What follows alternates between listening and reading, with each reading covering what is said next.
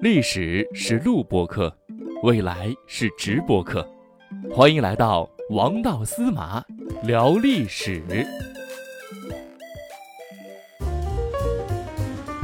历史是录播课，未来是直播课。欢迎大家来到王道司马聊历史。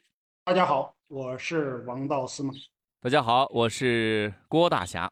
啊，欢迎大家来到王道司马聊历史专题节目。啊，这个节目呢，也是我们正式已经开始创立了啊，呃，欢迎大家能够积极的踊跃点赞、关注、收藏、评论啊，欢迎大家和我们一起来聊历史。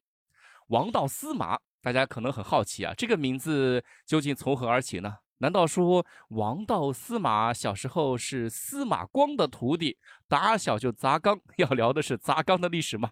我们还是请王道司马大哥和大家来做一个自我介绍吧。大家好，我是王道司马。谈起我这个名字呢，确确实实是和司马光有关。呃，跟司马光没有关系 啊。我所这个仰慕的一个人呢，是我们中国历史上一个非常有名的一个历史人物，也是一个伟大的历史学家司马迁啊，不是司马光 啊。《史记》的这个这个创作者啊，司马迁先生。司马迁先生啊。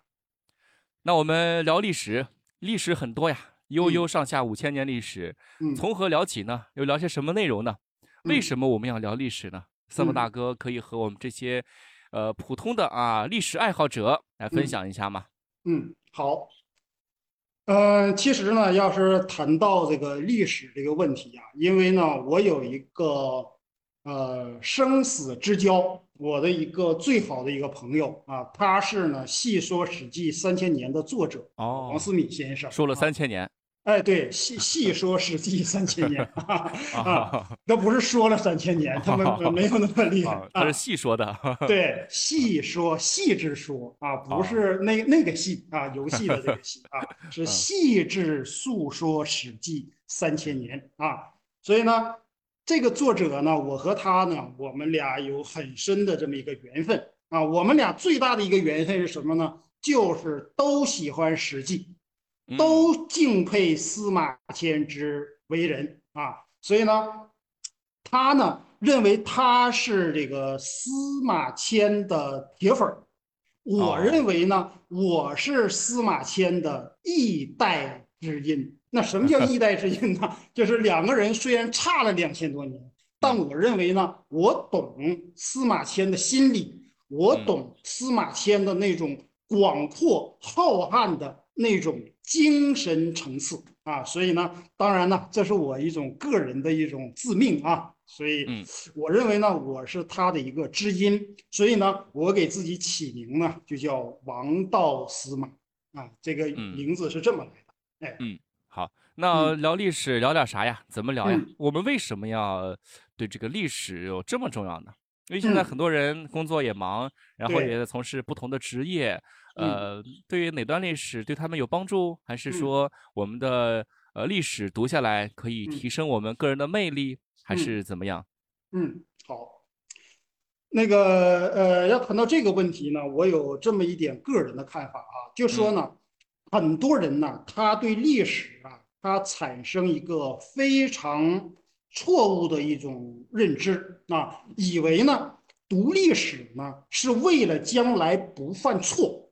我跟你说，你如果要有这样的想法，你就大错而特错了。你就把怎么想？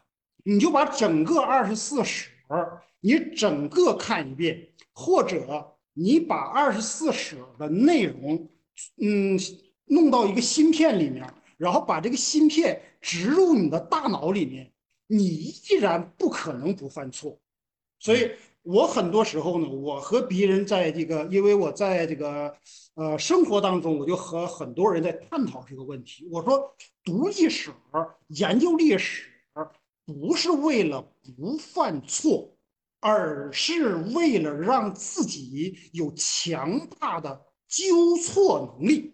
你如果读历史，你要读到了这个地步，那么历史对你人生的那种价值和指导作用，那是无可限量的。不管嗯你是一个公务人员，你是一个商人，你是一个学生，你是一个学术家，你是一个各行各业的人啊，对你呢都会有很大的指导。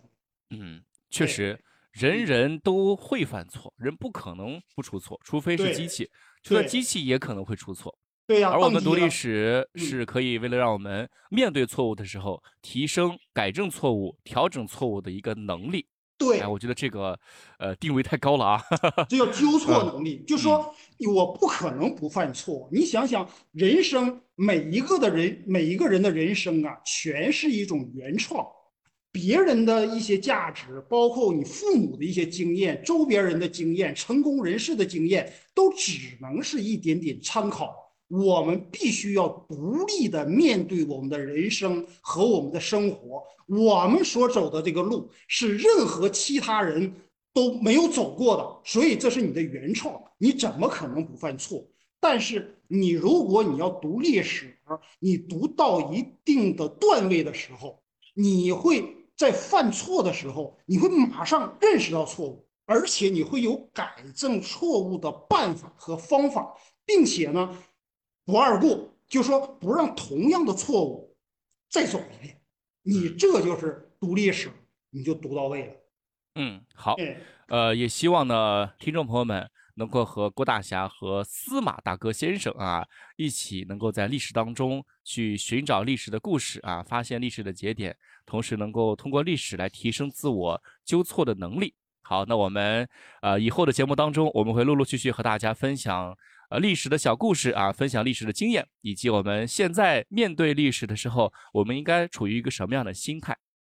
我会竭尽我所能，为大家奉献我对历史的认知。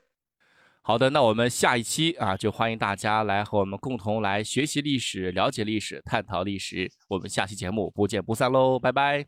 拜拜，不见不散。